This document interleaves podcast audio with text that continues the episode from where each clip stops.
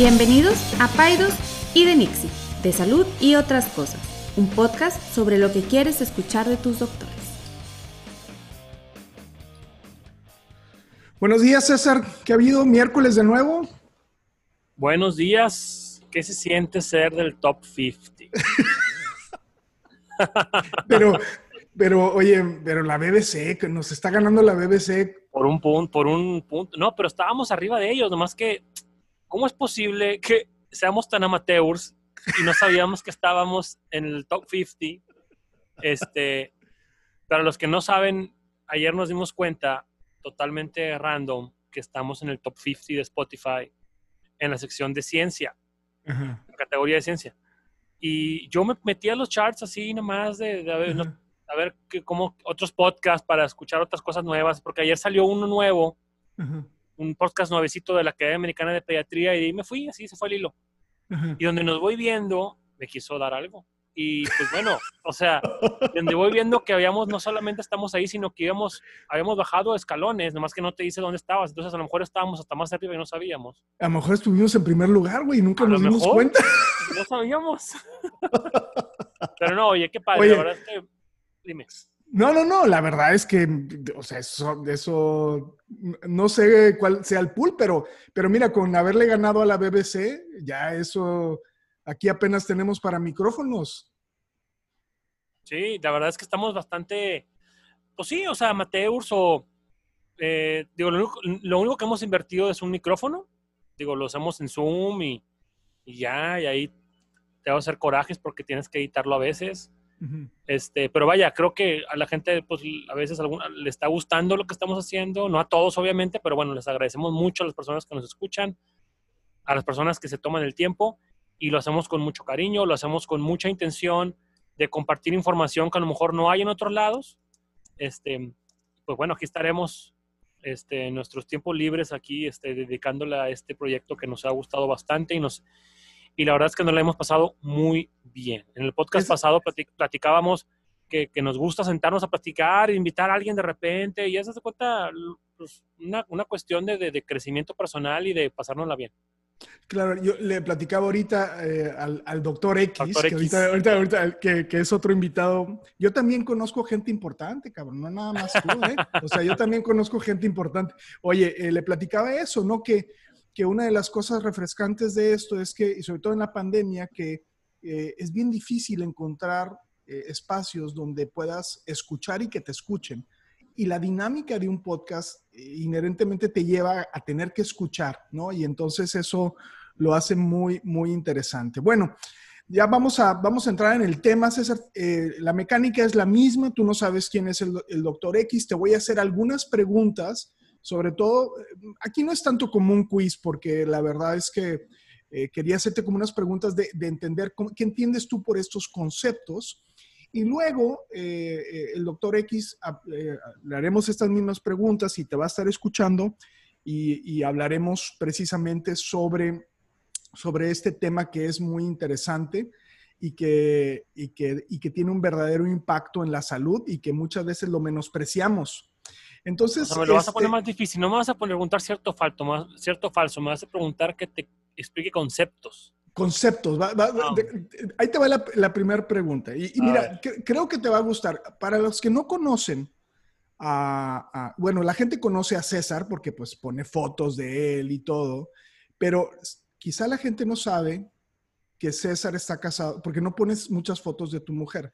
La, esposa de César es una mujer muy bonita, una canadiense alta, que siempre me he preguntado cómo le hiciste para conquistarla, porque tú, pues... Yo también. debes de tener mucho verbo. Entonces, este... Después les platicamos esa historia.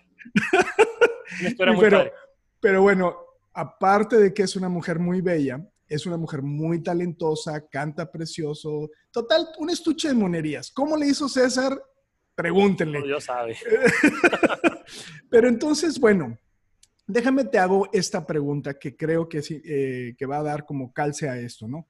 ¿Qué características físicas tú considerarías que harían una persona bella? No estoy hablando del interior, estoy hablando de qué características físicas. O sea, físicamente atractiva o bella. atractiva. con el concepto de belleza que tenemos nosotros. O que el tengo concepto yo. de el sí, un concepto de belleza tuyo, contemporáneo, eh, eh, americano, vamos a ponerlo Ole, me, así. estás, me a met- me estás metiendo. No, hombre, te la bañas. No se vale, no fair. Foul game. Este, pues bueno, em, que tenga a lo mejor eh, una sonrisa agradable, ¿verdad? Ajá. sonría bonito. Este, obviamente la cuestión de la figura, a lo mejor una figura, pues no necesariamente muy delgada o no necesariamente muy este, redonda, sino pues que tenga a lo mejor ciertas curvaturas que los hombres nos, nos, nos agradan. Nomás porque Este- no te veo, pero te estás poniendo rojito. Este, eh, ¿qué más? Em, la piel creo que es importante también. Ajá. eh, pues una piel que se vea joven, que se vea brillante, que no se vea maltratada. Los ojos es también algo importante para que una mujer, pues, o una persona, perdón, porque estamos hablando de personas o de mujeres.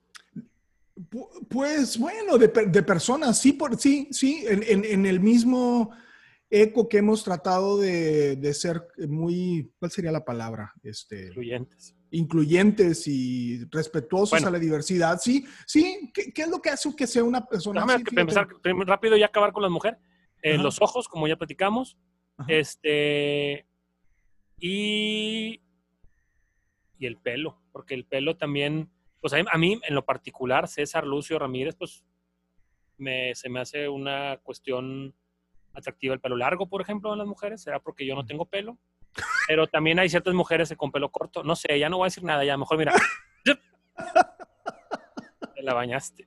Bueno, y, y en y- los- y qué- Y, cómo te gusta? hombres, ¿Qué te gusta? ¿Qué te gusta? ¿Cómo te gustamos? A ver, platícanos. pues así con, así con, con lentes redonditos y peloncitos vello- velludos, barba blanca de Santa Claus. No te creas, no, pues un hombre, pues yo creo que, pues no sé, a lo mejor el, el- el- el- pues así, que sea una persona a lo mejor muscular o atlética o este, bien cuidado su cuestión del vello corporal. Este. mm, Y ya. Ok. ok, ahí te va, eh, fíjate, No, hombre.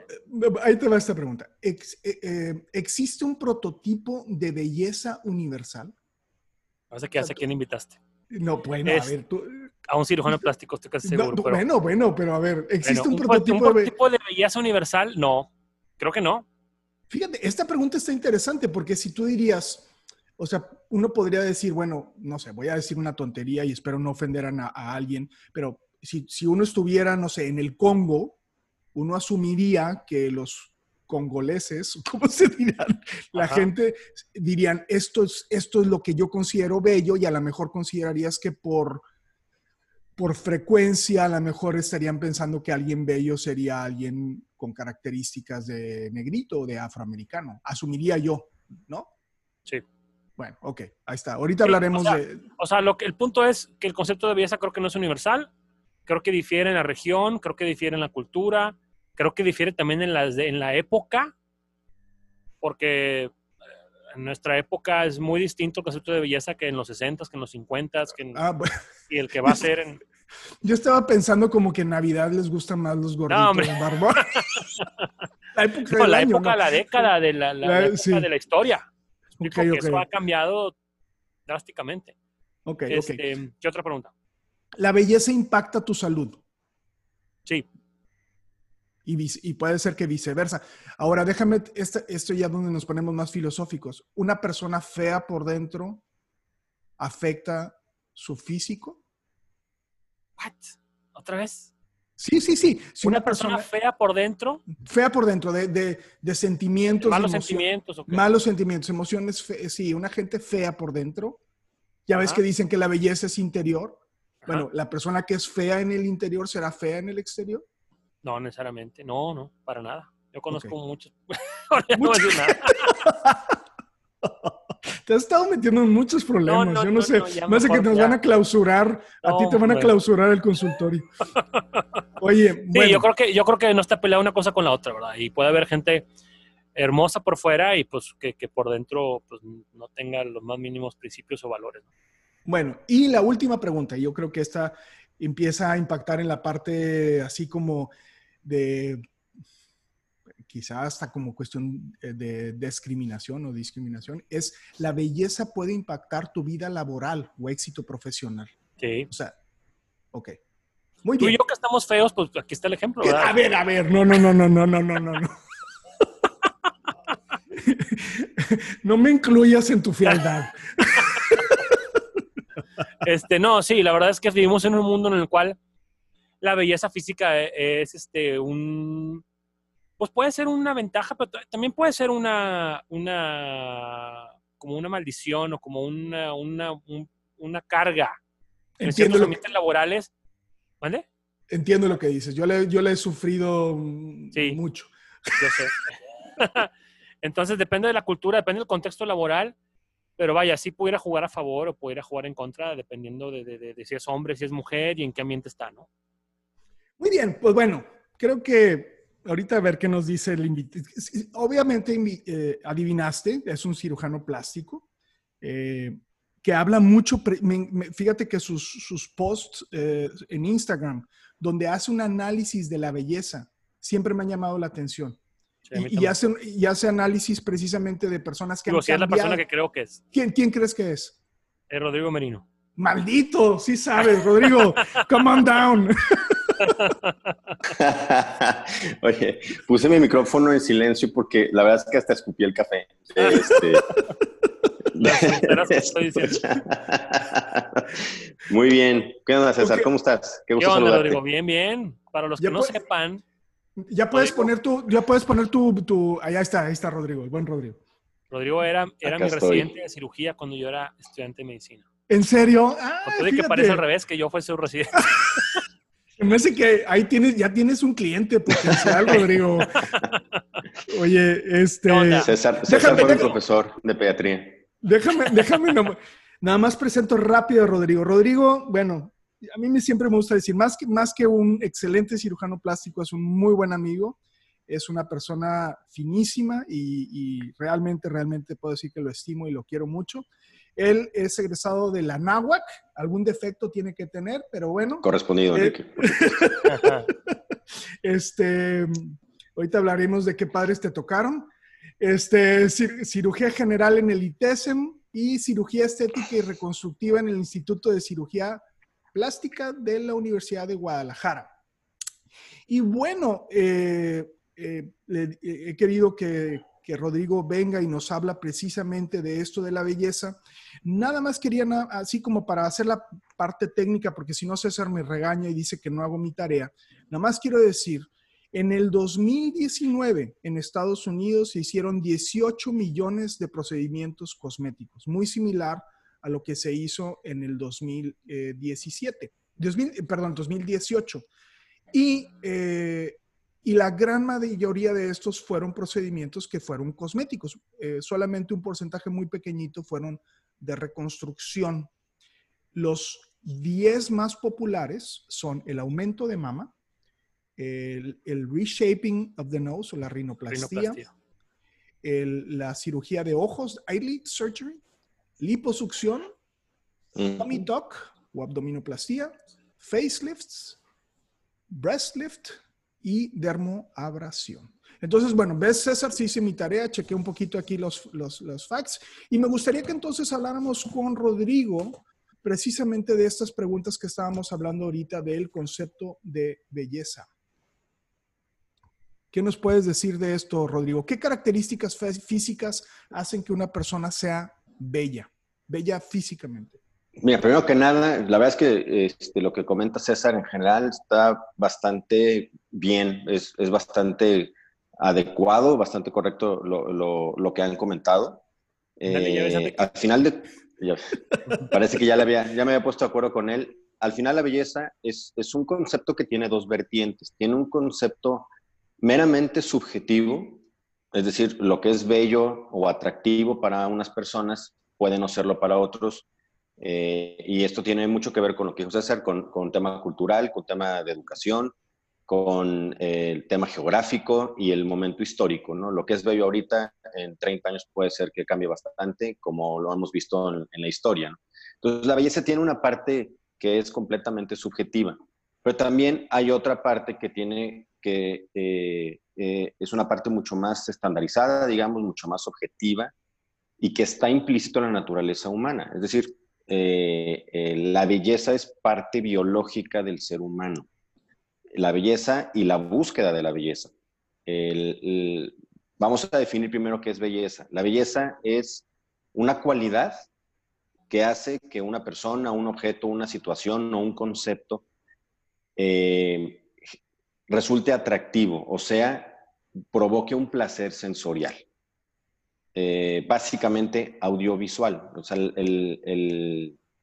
la belleza está mucho más centrada en el sentido de la vista y del oído no decimos, este, sabe bellísimo este taco, ¿no? Este, eh, o, huele, huele bellísimo, ¿no? Tu perfume.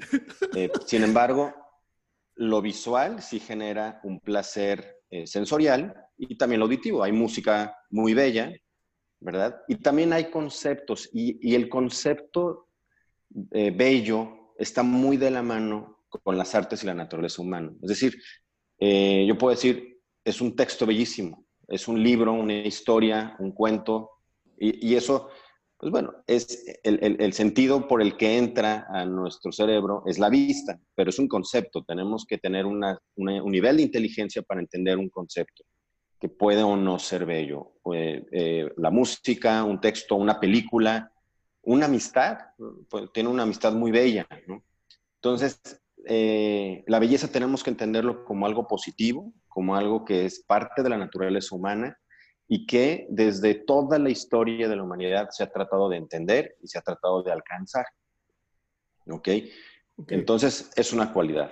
Y en este marco, la belleza tiene ciertas características que la vuelven universales. O sea, a pesar de lo subjetivo que puede ser, hay conceptos que se consideran universales y esto le llamamos un canon de belleza. Entonces, un canon de belleza es una característica que le parece bello a la mayor parte de las personas, al menos de una sociedad, pero puede ser de todo el mundo. ¿no? Eh, en el ejemplo que le preguntabas a César de cuál es lo que eh, en, él encuentra bello en una mujer, pues ahí hay muchísima diversidad, ¿no? O sea, uno puede tener preferencia por las altas, ahí puede, puede haber alguien que digan, a mí no me gustan altas, a mí me gustan más bajitas, a mí me gustan güeras, a mí me gustan pelirrojas, a mí me gustan, en fin, diversidad ahí para aventar para arriba, ¿no? Sin embargo, hay cosas que son bastante más comunes o bastante más eh, estandarizadas. Por ejemplo, César hablaba de la figura. Eh, en general, obviamente no es una regla, pero... todo lo que digo se lo sabe en mi contra, ¿verdad? no, yo, te, yo te diría que entraras en tu casa con un eh, casco de béisbol porque te van a dar unos batazos. No, pero sí, la figura, ¿no? la figura es como que algo ahí, y, no necesariamente una figura, ¿no? Sino ciertas como que proporciones, imagino. Esa es la palabra clave.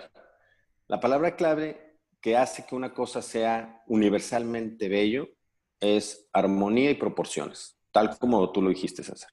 O sea, un cuerpo armónico, y eso aplica para una figura humana, pero para otras figuras también, eh, objetos y, los, automóviles, por ejemplo, ¿no? O sea, pues hay gustos, ¿verdad? Hay gente que le gusta particularmente más una marca que otra, pero hay ciertas peculiaridades que tienen que ver con proporciones y armonía. Incluso ha habido filósofos que lo han tratado de explicar desde el punto de vista matemático y sí existen ciertas proporciones geométricas y matemáticas muy exactas que hacen que un cuerpo, un objeto o una figura, una nariz, un cuerpo humano, sean hermosos, sean atractivos. Entonces sí, sí hay este, este eh, canon que, que, se vuelve casi universal o al menos aplica para una sociedad completa en un momento histórico que hace que una cosa sea bella y sea atractiva y nos resulte eh, placentero desde el punto de vista visual al menos. Otra cosa que dijo César que había mucha atención es el tema de la sonrisa. Nosotros podemos ver una fotografía de una modelo, de una mujer, con una, una sonrisa bonita y efectivamente es atractivo, ¿no? Eso es algo que, también yo considero pues algo casi universal, ¿no? A todo mundo le gusta mucho más una cara que se ve sonriente, pero también está muy ligado al concepto, o sea, un concepto abstracto. Es decir, la sonrisa transmite mucho de esa persona.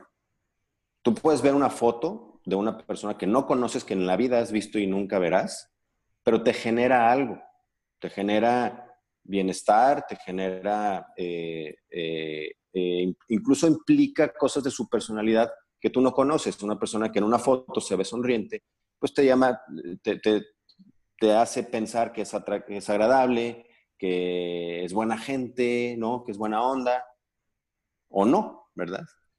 Cuando conoces a esta persona, interactúas, la sonrisa tiene, tiene otra, otra trascendencia, porque entonces sí te refleja parte de su interior, que ahí hay una parte muy, este, muy interesante, ¿verdad? Porque, como decía César, no está peleado lo uno, lo uno con lo otro. Definitivamente creo yo que la belleza interior y la belleza exterior están bastante, bastante ligadas. Eh, y no son en absoluto excluyentes. Es decir, una persona, como dices hay personas que físicamente pueden ser eh, muy bellos a los ojos de muchas personas y a lo mejor su belleza interior se queda atrás, ¿no? Y viceversa. Obviamente puede haber personas que tengan una belleza interior enorme, gigantesca, este, que no, no se traduce en su, en su apariencia física. Sin embargo, la percepción de los humanos de estas personas, al momento de conocerlas, definitivamente los pueden hacer más o menos atractivos. Y el, acá la manera más sencilla de, de, explicarlo es lo que le parece atractivo a un hombre y lo que le parece atractivo a una mujer de un hombre. Por ejemplo, los hombres nos fijamos por instinto, por biología, nos fijamos mucho más en temas físicos, al menos de entrada. En primer lugar, este, el cuerpo, en segundo lugar, la cara, y en tercer lugar, a lo mejor, el arreglo, que incluye el pelo y la vestimenta. Esto, como, vaya, es parte de la naturaleza humana. En general, así los hombres, así actuamos. Es lo primero que nos llama la atención, es como un poco más instintivo. En cambio, las mujeres son más atraídas por conceptos de seguridad. Entonces, eh, obviamente, si yo agarro un grupo de mujeres y les pregunto qué es lo que más les gusta físicamente de, de, un hombre, pues me pueden dar su lista de prioridades, ¿verdad? Y pueden estar o no de acuerdo. Sin embargo, sabemos que en general las mujeres buscan más un concepto de seguridad. Y eso explica casos como el mío, por ejemplo, pues que pues, este, tengo una esposa muy guapa, que a lo mejor no corresponde a mi físico. Entonces, es el caso de este, César. Eh, es, tan seguro como un policía, entonces.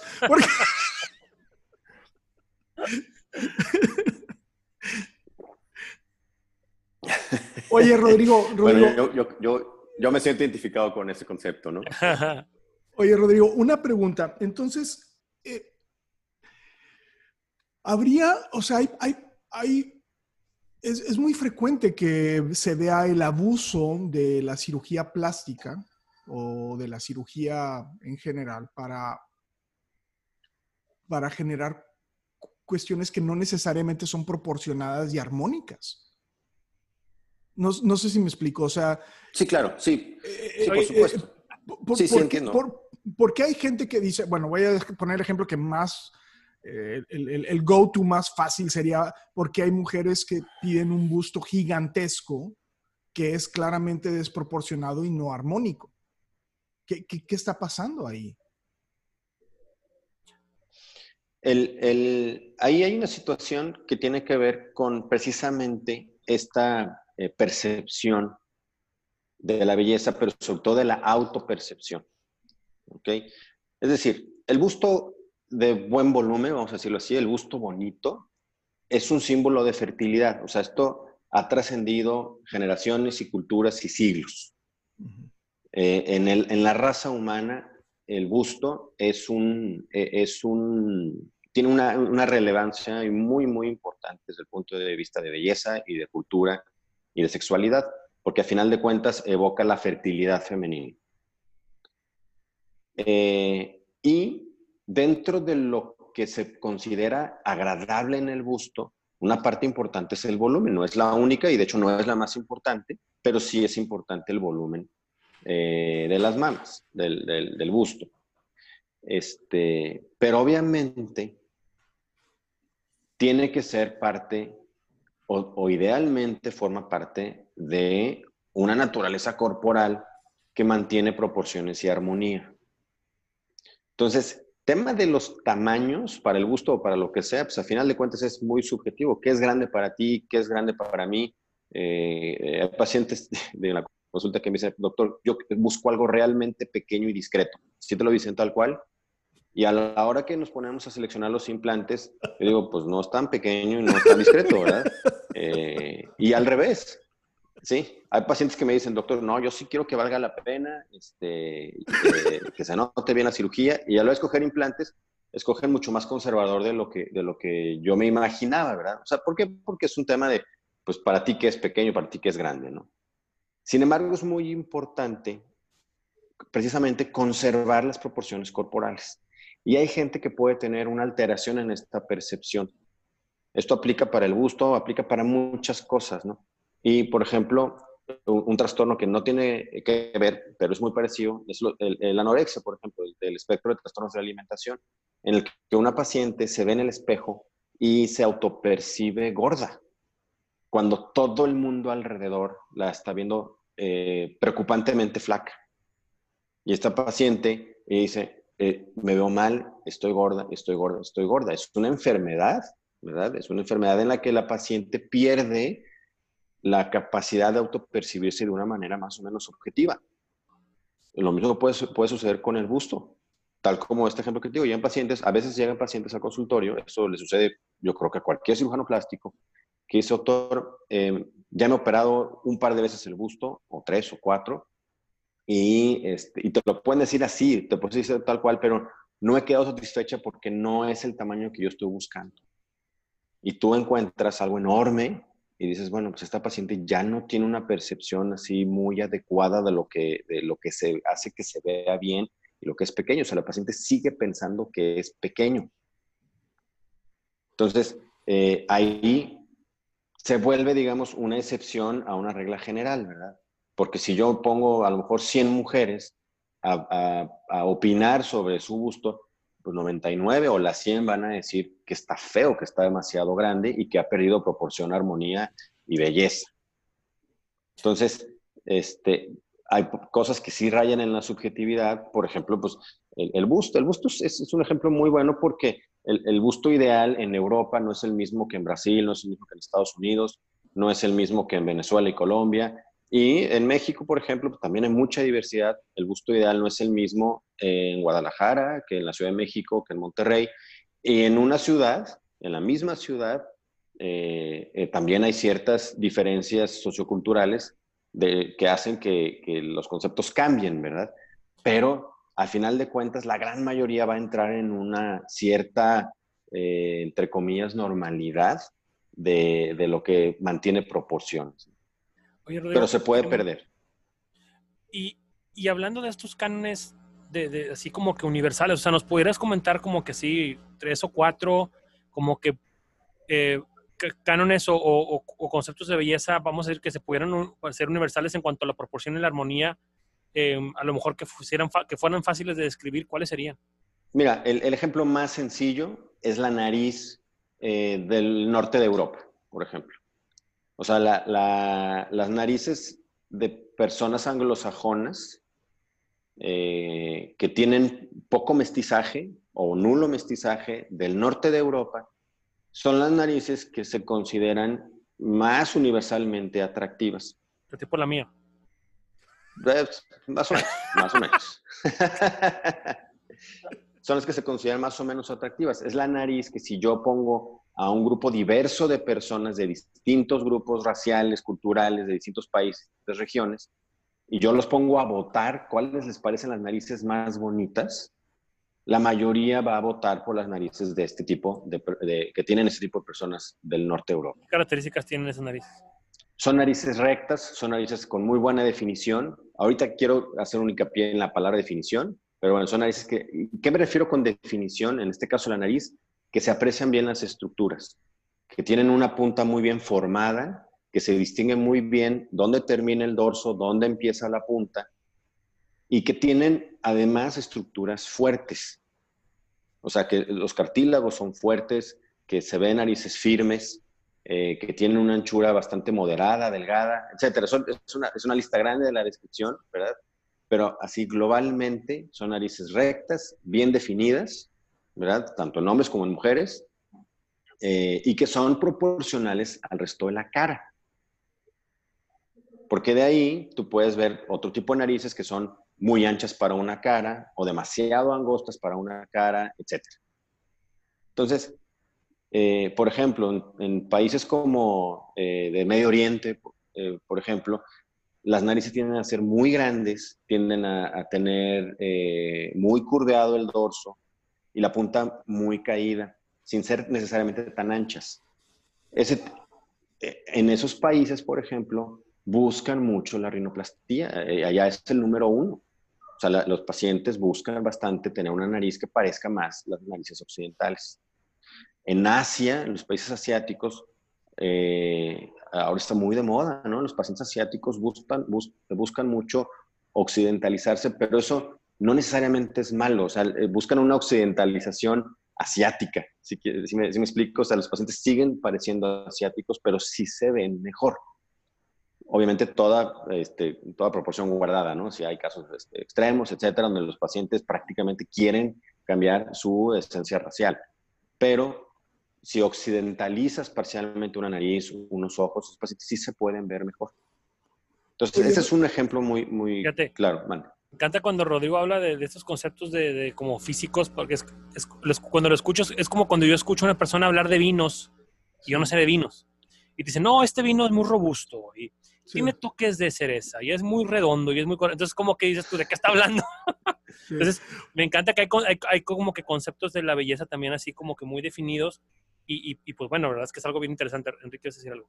No, sí, oye, pues me, quedé ahorita pensando porque ahorita, eh, o sea, hablas de este, estos conceptos universales de la belleza y, y cosas que son eh, como históricamente y contemporáneamente atractivas, pero también hablas de una percepción personal. ¿Qué tanto impacta, y, espero no meterte en problemas, pero qué tanto impacta la percepción de la belleza del cirujano? No, sé si mis, o sea, porque entiendo, ya, entiendo yo que hay como un concepto científico, o sea, es, esto es lo que hace una nariz atractiva, esto es lo que hace las proporciones de un busto atractivo, el volumen, pero ¿qué tal si tenemos un cirujano que le gusta algo Extremo. Extremo. O, no ve o hardcore. Sí. No, definitivamente impacta directamente tanto en sus resultados como en el segmento de población que al final va a reunir desde el punto de vista comercial. O sea, se va cribando al tipo de paciente también. Sí, creo yo que definitivamente el gusto del... ¿Se perdió, el audio? No, sí lo escucho. A ver, ¿me escuchan ahí? Sí. Creo yo, sí, creo yo definitivamente que el gusto del, cirujano. ¿Tú me, ¿Tú me oyes hacer? Yo sí te escucho, Un segundito. Enrique no te escucha. A ver. Entonces, el gusto del cirujano. Sí, creo yo que definitivamente el gusto del cirujano influye directamente en sus resultados. Definitivamente. E, este, es, es, vaya, no lo podemos despegar. Eh, cuando, cuando tú estás estudiando cirugía plástica, que precisamente revisas lo que se considera bello en, los ojos, en la nariz, en el gusto, las proporciones, etcétera, siempre va a haber una parte que, donde entre la subjetividad y decir, a mí, Rodrigo Merino, me gusta más cómo quedan eh, el busto con esta técnica, con ese tipo de implantes, que este. Y de alguna manera, consciente o inconscientemente, voy a orientar a un paciente para que quede un poco como yo lo estoy buscando. Este, y además el, el, mercado se segmenta, es decir, cuando yo veo a una paciente en la consulta, vamos a, vamos a hablar de busto, por ejemplo, ¿no? que es muy fácil de entender.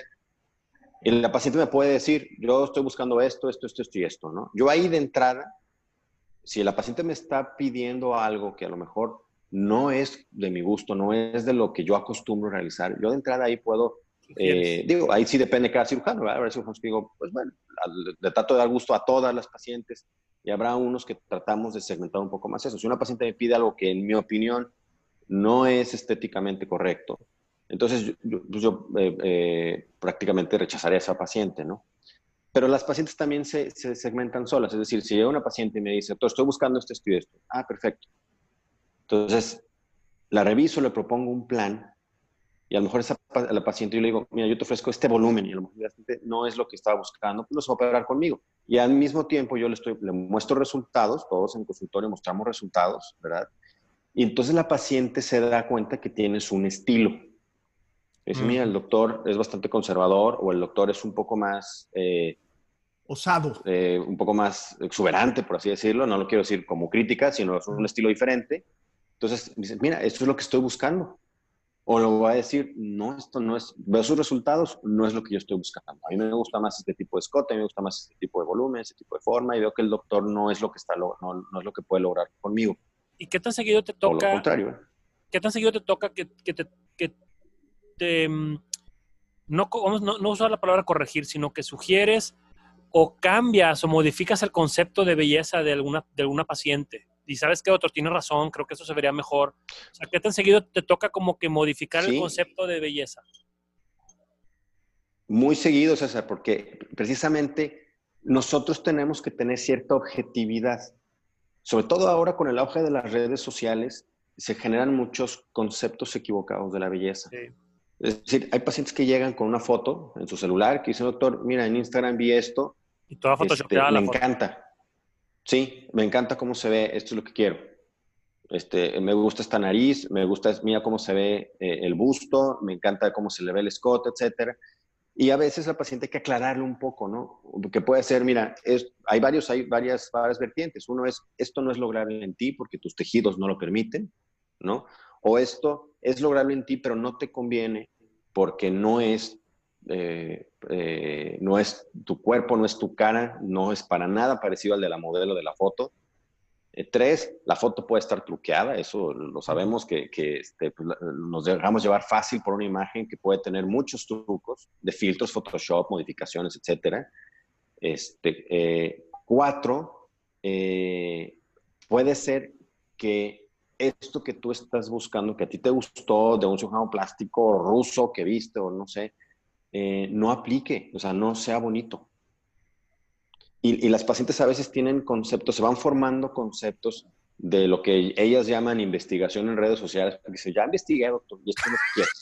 Este, estuve, buscando, ya, ya y pueden cometer errores, pueden cometer errores, y es nuestra obligación, nuestra responsabilidad como médicos, ¿verdad? Como médicos que nos dedicamos a la estética, que es precisamente la rama de la filosofía que estudia la belleza, es nuestra obligación orientar al paciente y decir, mira, esto no es bonito, o esto no es bonito en ti, o esto no te va a gustar. Y tomar una, tomar una bueno, no, no, una postura hasta cierto punto paternalista, porque en teoría tú sabes más de estética que el paciente. Entonces, el deseo de la paciente es lo más importante. ¿Qué es lo que está buscando la paciente? Pero no puede ser lo único que domine en un plan quirúrgico o en un plan de un tratamiento. Tienes que poderlo orientar y poder decir, esto a ti no te queda. Oye, en este mismo sentido. no te va. en este mismo sentido, ¿qué tan frecuente es y cómo manejar, o, si te toca verlo, que sea la pareja, o sea, el esposo, vamos a llamarlo una persona casada, quien sea el que está, es el, que está, o sea, no sé si pase, que está tomando las decisiones de cómo y cuánto y, y, cómo hacerlo o qué concepto quisiera la paciente. O sea, qué tanto te toca que están totalmente influenciados por la pareja y a lo mejor puede que no sea lo correcto o lo, lo apropiado, no sé. Es correcto, no es, no es apropiado y sí sucede, eh, al menos en mi práctica no es algo tan frecuente, pero sí sucede, no es una rareza. Y tú como cirujano tienes que identificarlo, tienes que saber si la paciente está buscando este procedimiento porque ella lo desea, que eso es lo, esa es la mejor motivación, o porque tiene presión de las amigas, del esposo, del novio, de los papás. Hay papás que presionan mucho a, un paciente, hombre, mujer, adolescente, para que se opere la nariz, por ejemplo, o joven, no adolescente, pero joven que se opere la nariz. Y a lo mejor ese, a ese muchacho, a esa, a esa chica, no le interesa o le da miedo o no quiere, ¿no? Yo, o sea, sí, sí, sí es muy importante para nosotros como cirujanos identificar cuando la motivación de una paciente o de un paciente es por presión externa el marido es el, ejemplo típico, ¿no? El marido quiere que su señora eh, se ponga implantes y aparte los quiere grandes. Y tú tienes que tener la sensibilidad y a veces no es fácil porque en una consulta de 45, 60 minutos no alcanzas a identificarlo, pero tienes que tener la sensibilidad de darte cuenta de si esta paciente se está operando por la motivación correcta. Este, no te puedes meter mucho tampoco en su vida de pareja, ¿verdad? No es como que vayas a hacer una intervención ahí de, de, relación y decir, a ver, aquí hay otro problema de fondo, ¿no? Pero sí tienes que saber, o sea, o hacerle ver al paciente que se debe de operar por gusto propio y personal, no por darle gusto absolutamente a nadie más, incluyendo a la pareja. Oye. O sea, sí. No, no, no, perdón, perdón, di, di, di. Te voy a preguntar, que termine, que, que, si, que si frecuentemente mandas pacientes con psicólogo o psiquiatra. O sea, si, si haces esa interconsulta. Sí, sí lo llego a hacer, claro, por supuesto, por supuesto que, lo llego a hacer. Incluso eh, se lo comento al psicólogo al psiquiatra, le voy a decir, oye, este, te estoy enviando un paciente o estoy, te estoy recomendando un paciente, a el paciente pues no, no va, ¿verdad? Este, eh, que viene la consulta que trae esta situación. No es fácil decirle a una paciente que el problema va por otro lado. Eh, no, es fácil, no es fácil identificarlo primero y no es fácil tampoco sugerírselo al paciente, ¿no? Es decir, este paciente la verdad es que antes que operarla, o mejor que operarla, necesito otro tipo de ayuda que no ofrezco yo. ¿verdad?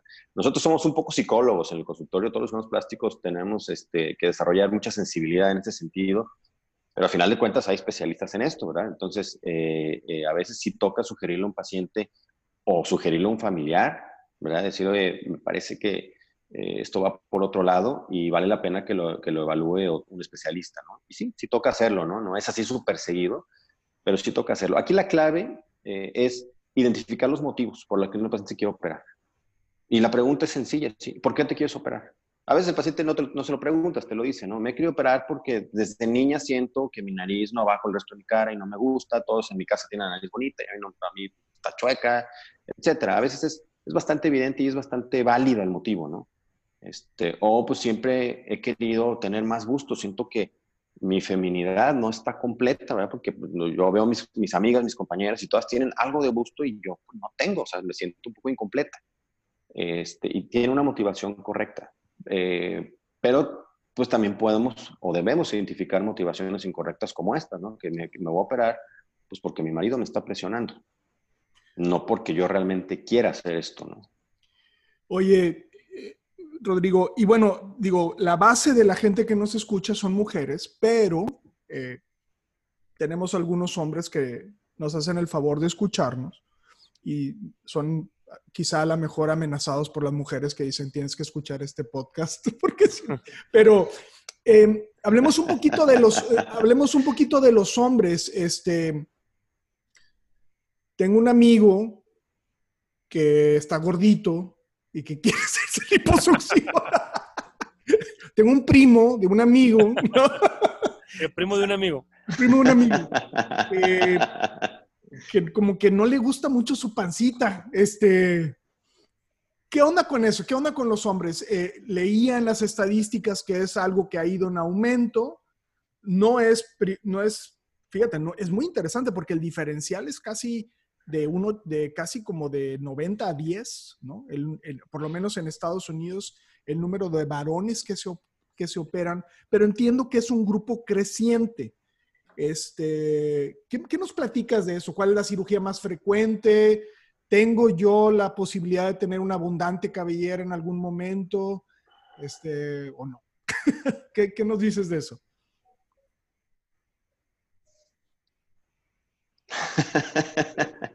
Este, de hecho, mira, aprovecho para hacerles una confesión. Yo estoy igual que tú, Enrique, y mira, me dijiste pelo y, y funcionó de maravilla.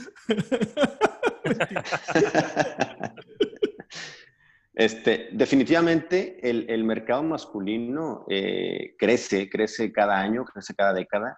Ahorita probablemente sea 80-20 en el mundo, pero hace unos años era 99-1. O sea, era, muy, muy poco la cantidad de hombres que buscaba cirugías y en general tratamientos estéticos, ¿no? Porque inyectables también ahí ha, crecido todavía más en, en, hombres, tema de botox, eh, rellenos, tratamientos eh, dermatológicos, faciales, etcétera eh, ha incrementado bastante más.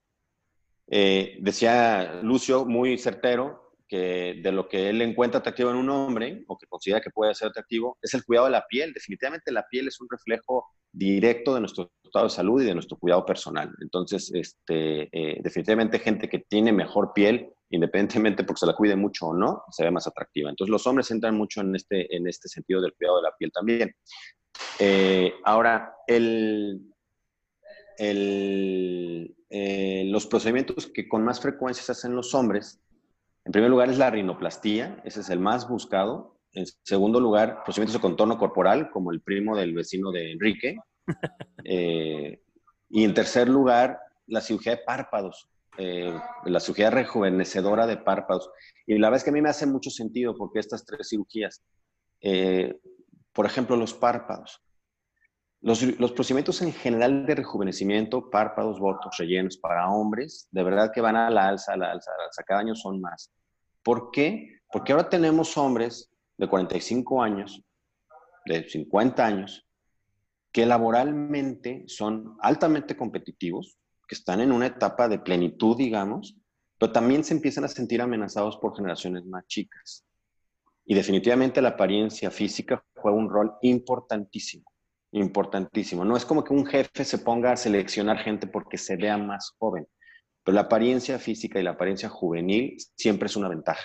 Incluso hasta de manera eh, subconsciente, ¿no? O sea, un empleador, un jefe, pudiera estar tomando decisiones laborales de manera inconsciente, subconsciente por la cuestión eh, estética, ¿no? Exactamente. Eso aplica para hombres y mujeres, pero exactamente. Todos los hombres cada vez más entran en este campo competitivo laboral en el que la apariencia física juega un rol importante. La apariencia de verse más jóvenes y más atractivos, definitivamente. Además de que cada vez hay más mujeres en el mundo laboral, pues obviamente eso también este, tiene otra, eh, otro impacto, ¿no? Eh, lo mismo aplica para el contorno corporal. O sea, eh, vivimos en una sociedad que también compite en eso, compite en tener una mejor figura, porque una mejor figura también traduce mejor estado de salud y resulta más atractivo. En general, habrá muchas excepciones, pero en general la gente más delgada, la gente que se ve más parecido a un cuerpo atlético, hombres o mujeres, resulta más atractivo porque también transmite un mejor estado de salud. Es más bello en general, ¿no? Es una cualidad. Entonces sí, también los procedimientos de contorno corporal cada vez aumentan más en hombres, sobre todo con el advenimiento de las liposucciones de alta definición, de los hombres que, van al gimnasio y les echamos la mano para que se marquen un poco más y tienen un buen resultado porque complementa su esfuerzo para verse mejor o para, para tener un mejor estado de salud. ¿no? Entonces, sí, los hombres va, va para arriba, eh, sigue siendo bastante dominado por mujeres el mercado de la estética en general, pero los hombres cada vez se cuidan más el pelo, la piel y cada vez acuden más a procedimientos estéticos, sin duda alguna. Oye, Rodrigo, em, una pregunta, mira, que a lo mejor no hablando de tu práctica, porque a lo mejor no, te pasa muy seguido, pero en, general, en el mundo de la cirugía plástica, ¿qué tan común es que una paciente se haga su cirugía, se opere y al final de cuentas se siente decepcionada por el resultado? Y cuando eso pasa, ¿qué es lo que hay que hacer? Porque creo que eso debe ser como que un, golpe emocional importante, que a lo mejor no pasa muy seguido, pero cuando pasa yo, yo imaginaría que debe ser algo, algo difícil de manejar, ¿no? Definitivamente, a todos nos pasa, César, o sea, pues, como decía eh, mi maestro, el, fundador del hospital en el que yo estudié, doctor Guerrero Santos, eh, decía, no se complica el que no opera, ¿no? O sea, este, él, decía, mi papá nunca en su vida tuvo una complicación.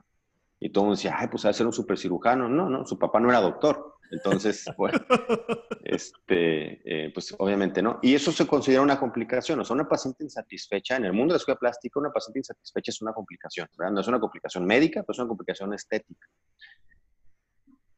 Eh, como muchas cosas en medicina, la clave es prevenirlo lo más posible. Eh, aquí la prevención es, es clave. ¿Cómo se previene una insatisfacción? Pues dejando expectativas realistas. Eso es lo más importante. Y esa es una parte, una responsabilidad muy grande de nosotros. Aterrizar a la paciente en lo que se puede lograr con ella y en lo que tú puedes lograr. Y, y los cirujanos tendemos a cometer errores en ese sentido con mucha facilidad. Decir, no, hombre, mía, vas a quedar hermosa, después vas a hacer la envidia de todas tus amigas. Tú mismo, eh, eh, para convencer a la paciente, a lo mejor con una buena intención, le estás elevando la expectativa tremendamente y al final la paciente a lo mejor no, no lograste lo que ella al final eh, generó de expectativa, ¿no? O simplemente la paciente tiene estas imágenes de, de, las redes sociales, de las actrices, de las Kardashians, de no sé qué, y ella piensa que va a quedar así y tú no tuviste la precaución de aterrizar esa ilusión y decir, esto no se va a lograr contigo. Entonces, esa prevención sucede desde mucho antes de la cirugía. La paciente debe de entender muy bien qué, se puede lograr en ella y tú como cirujano debes tener la humildad, porque para mí eso es un tema de, de así tal cual, de humildad académica o de humildad personal, de decir, esto sí lo puedo lograr o no contigo. Entonces ahí hay una parte que hasta cierto punto artística de manejar la consulta, de por un lado querer convencer a la paciente, o sea, por un lado decirle, mira, me quedan padres, ¿verdad? Y por otro lado decirle, tranquila, para incluso superar sus expectativas, ¿no? Este, que eso es, eso es lo ideal. Digo, eso aplica en muchas relaciones comerciales, ¿verdad? De, de, de, cliente y, y, y, empresario, etcétera. Pero acá siento yo que es fundamental que la paciente entienda. Y a veces, de todos modos se sale, ¿verdad? A veces de todos modos la paciente tenía otra ilusión, tenía otra expectativa y bueno, no la cumpliste. A veces tú no lograste lo que pensabas que ibas a lograr. Entonces ahí también hay cierta responsabilidad de decir, bueno, eh, a lo mejor hay que hacer un retoque, a lo mejor vamos a, a, corregir esto. A veces son cosas muy sencillas que dices, no, mira, pues aquí faltó quitarte un poquito de piel, pero eso te lo arreglamos, no pasa nada, porque mi intención es que quedes satisfecha, ¿verdad? Y, y perdón los ruidos, y, y generes recomendación. O sea, la clave del éxito para nosotros es la recomendación directa. Sí. Entonces, ¿Sabes que, ¿sabes entre... esa cuestión de las expectativas es algo que nos pasa mucho también a los materno-infantiles, o sea, a los ginecólogos y a los pediatras, ¿no?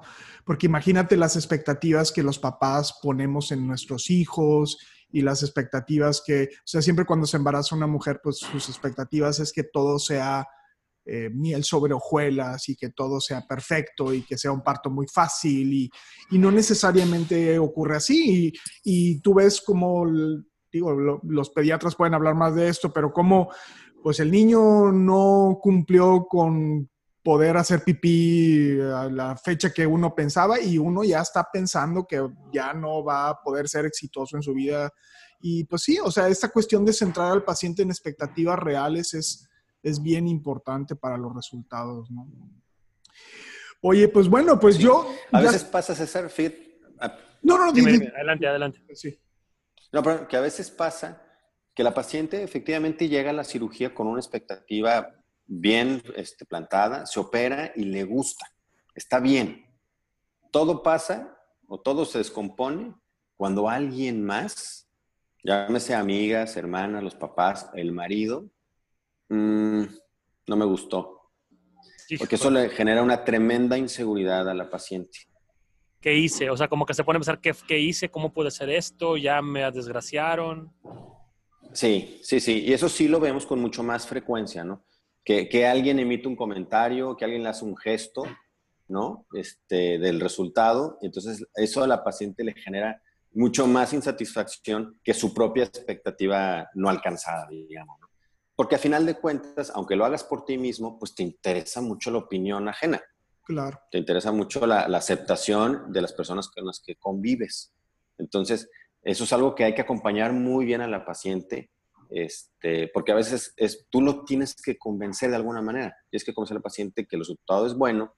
Ahí son fundamentales las fotografías y los comparativos para que digas, es que mira cómo estabas y mira cómo estás ahora, porque hay una mejoría tremenda. Y a lo mejor eh, tú tienes que saber que el resultado es para ti y a lo mejor si tu marido hubiera querido, por ejemplo, más un, unos implantes más grandes, etcétera, lo importante es que tú estés satisfecha. Lo importante es que a ti te guste.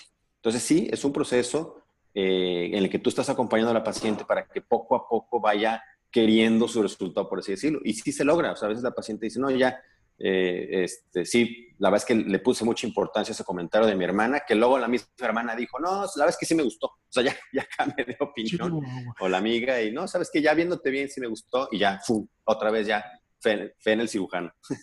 Oye, oye, yo tengo, ah, bueno, es que no. tenemos un poquito de lag, por eso como que nos estamos de repente interrumpiendo, porque sí. como que estamos un poquito lagueados. Pero, eh, Rodrigo, a, a, lo mejor en las cuestiones muy discretas, oye, pues me hice un pequeño levantamiento de busto, o, este, o me, me, hice unos implantes, no, así discretos.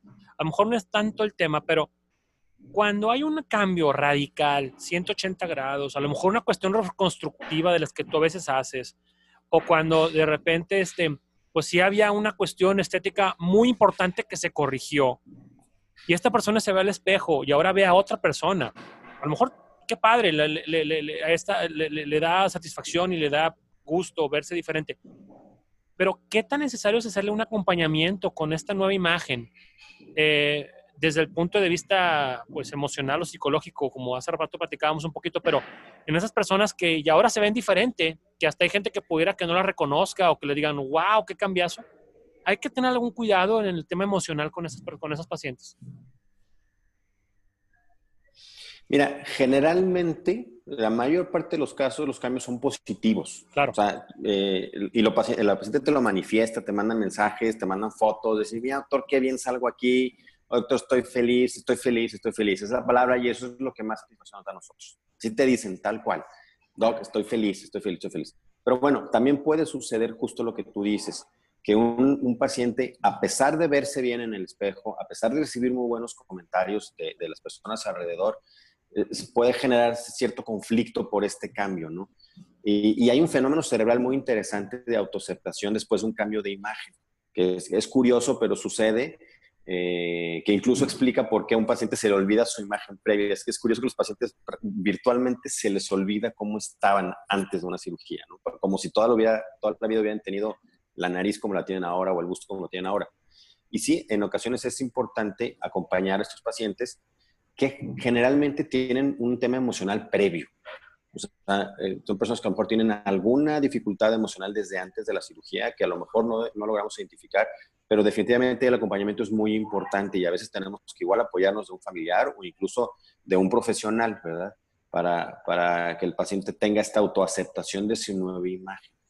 Eso particularmente lo vemos con más frecuencia en pacientes postbariátricos, los pacientes que tienen una pérdida masiva de peso, pacientes que se hacen un bypass gástrico, una manga gástrica, que bajan 50, 80, 100 kilos, eh, tienen una carga emocional muy importante desde muchos años atrás. Son pacientes que tienen, pues, temas emocionales, ¿verdad? Distintos, muy variados, en mayor o menor grado. Y a veces cuando se operan del procedimiento para bajar de peso, esos problemas emocionales, algunos pueden mejorar, pero otros pueden empeorar. Y eso los traen arrastrando después cuando se hacen la reconstrucción del contorno corporal. ¿Verdad? Te voy, a, hacer un ejemplo así que te les va a sorprender. Hay pacientes que nunca en su vida han sido delgados. Es decir, fueron niños con sobrepeso, fueron adolescentes más obesos y fueron adultos más obesos, pero nunca se han visto a sí mismos delgados. Entonces eso contrasta mucho con una persona, a lo mejor, una mujer que fue delgada toda la vida, pero bueno, en los embarazos empezó a subir mucho de peso. Entonces ella quiere regresar a una imagen previa, ¿no? Pero el paciente que toda la vida fue obeso no se conoce a sí mismo delgado. Entonces de repente baja de peso, se opera y baja de peso, y además de las secuelas que deja la pérdida de peso, me refiero, todos se les empieza a colgar, perdón la expresión, pero todos les, empieza a sobrar piel por todos lados, empiezan a, tener flacidez en los brazos, en las piernas, por todo, todo se les cae, todo se les afloja bastante. Eso deteriora su propia imagen, pero además están enfrentando una nueva imagen que no conocen y que les puede dar mucho miedo. Entonces, y luego se eh, pueden avanzar a la reconstrucción del contorno corporal, a quitar los excedentes de piel, etcétera, y también hay pacientes que les pueden generar mucha ansiedad y mucho conflicto emocional esta nueva imagen. Y hay pacientes que a lo mejor acaban divorciadas o divorciados, este, acaban eh, con otro tipo de problemas emocionales más fuertes, cuando uno esperaría todo lo contrario, ¿verdad? Cuando uno esperaría que fuera una nueva vida liberadora y llena de felicidad, donde ya soy flaquita y ya no me cuelga la piel por acá, etcétera, ¿no? Entonces sí llega a suceder, ese es un grupo de pacientes en los que puede suceder con más frecuencia por la situación emocional que arrastran de muchos años atrás. Súper bien. Oye, bueno, pues digo, obviamente nos ha estado pasando esto que cuando estamos con alguien así escuchando cosas interesantes queremos seguir platicando, pero, pero lo vamos a tener que cortar un poco. Em, em, yo tenía dos últimas preguntas, si César no tiene ninguna otra. La primera eh, va un poquito en relación a algo que, creo que le ha pegado a tu especialidad, es esta parte de eh, eh, gente que hace procedimientos que no tiene la formación de un cirujano plástico. La, pregunta más bien encaminada es, ¿cómo pueden los pacientes saber que están con alguien que es legítimo, con alguien que, que realmente es quien es, ¿no? Y que no nada más sea una cuestión de nombre. ¿Cómo pueden ellos investigar quién los está operando? Y la otra, la, la, pregunta es, ¿dónde te pueden encontrar? Yo os digo, para la gente que, que está buscando eh, un cirujano plástico, ¿dónde te pueden encontrar tus datos y cosas de ese tipo? Claro que Enrique. Gracias por la pregunta porque pues aprovecho obviamente tu foro para, para, comentar esto. Efectivamente hay una invasión masiva a nuestra especialidad de parte de muchas personas, desde otros especialistas eh, o médicos generales o personas que ni siquiera tienen formación en medicina, que están ofreciendo una gran cantidad de procedimientos estéticos desde inyectables hasta cirugías. Este, y es un fenómeno mundial, es un problema de salud pública que está creciendo eh, alarmantemente. ¿no? Entonces, la recomendación es buscar cirujanos plásticos certificados. Y ahora también tengo que aclarar certificados por quién, porque ahora hay otros grupos que se autocertifican y dicen, pues yo estoy certificado, ¿verdad? este, y tienen un papel que dice un certificado. Entonces, son, hay que buscar cirujano plástico, estético y reconstructivo certificado aquí en México por el Consejo Mexicano de Cirugía Plástica. Esa es la, esa es la institución oficial para la certificación de los cirujanos plásticos mexicanos. Consejo Mexicano de Cirugía Plástica. Eh, eso lo puedes buscar con mucha facilidad en Internet. Tú puedes meterte a la página del Consejo Mexicano de Cirugía Plástica eh, y buscar el número de certificación de cada doctor. Este, y para mí es absolutamente válido que cuando tú vas a una consulta, le preguntes a tu doctor y te muestre. Te muestre sus cédulas, te muestre sus títulos y te muestre los certificados que eh, idealmente deben estar a la vista, pero si no que te los muestre.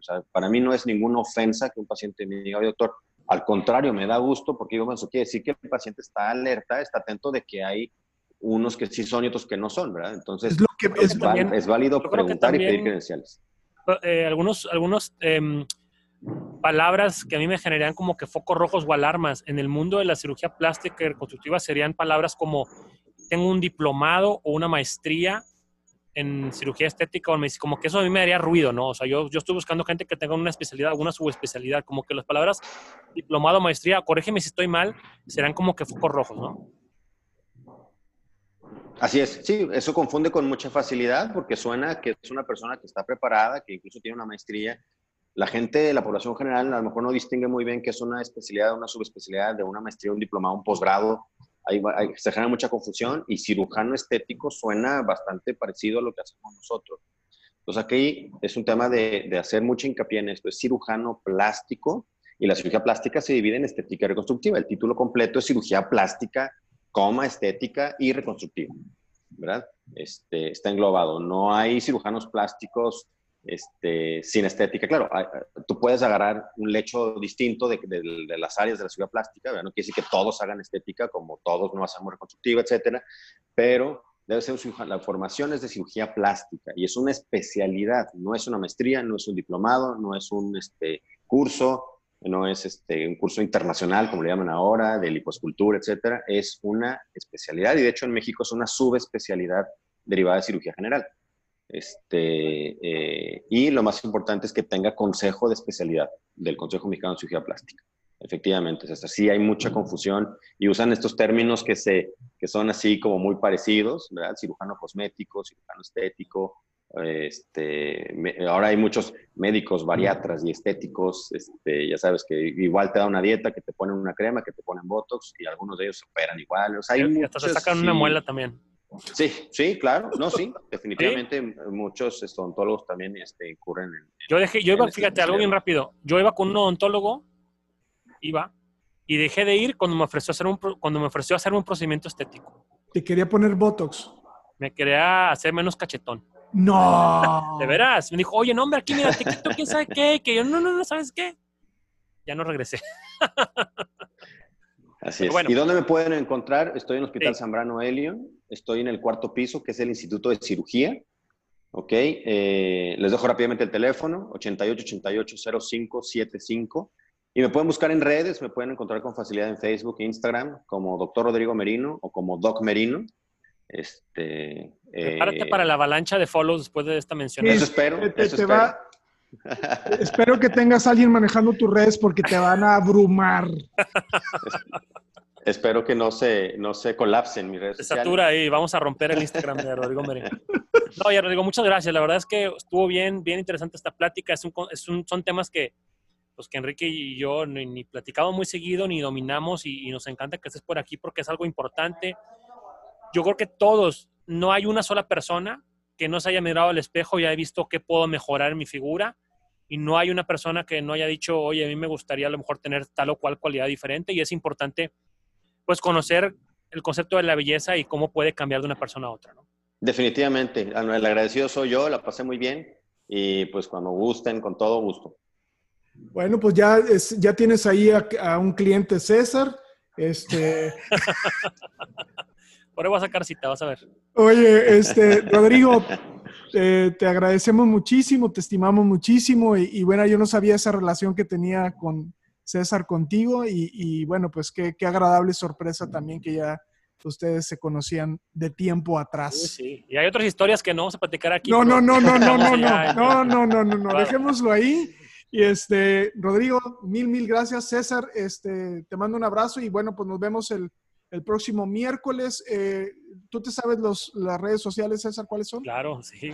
Arroba DRS Aldívar, porque Enrique no se sabe su Instagram. No, no me lo sé. Y arroba pediatra-césar Lucio, por ahí nos vemos. Coméntenos cómo les ha ido, si han hecho algún procedimiento estético, eh, plástico, eh, qué opinan del concepto de belleza, cómo puede cambiar de una persona a otra y por aquí seguimos platicando por las redes sociales. Ah, y, lo, que, lo, más importante, el descubrimiento, que, que, a ver si nos pueden ayudarnos a ganarle a la BBC recomendándonos. Ah, estamos compitiendo contra la BBC, Rodrigo. Ese es, ese es nuestro... Es el nivel en el que estamos. Felicidades, ¿no? Digo, no es para menos. Felicidades. Muchas gracias. Cuídense mucho y estamos ahí en comunicación. Un abrazo a todos. Igualmente, un abrazo, buen día. La opinión o consejo de nuestros anfitriones o invitados sustituye la valoración médica o representa a nuestra institución universitaria o de salud. Declaramos que no tenemos conflictos de interés. Hasta la próxima.